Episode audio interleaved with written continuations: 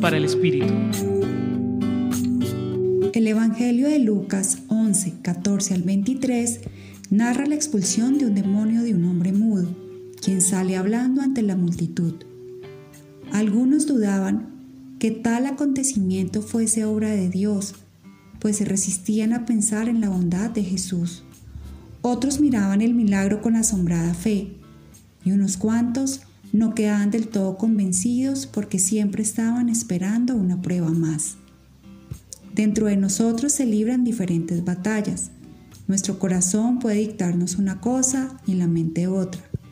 Sin embargo, contamos con la elección de la oración en la que ponemos nuestra vida en manos de Dios y estamos atentos a cómo se mueven nosotros.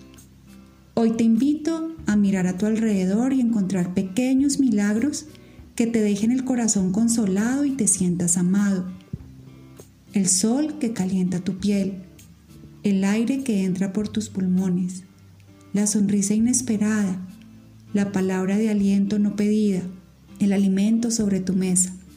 Allí está Dios, invitándote amorosamente a estar con Él, a confiar con fe profunda y a comprender con todos los sentidos lo que te quiere decir.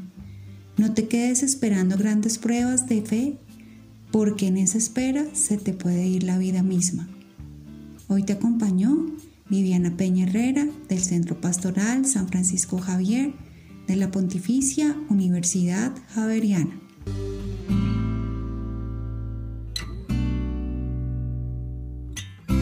Escucha los bálsamos cada día entrando a la página web del Centro Pastoral y a javerianestereo.com.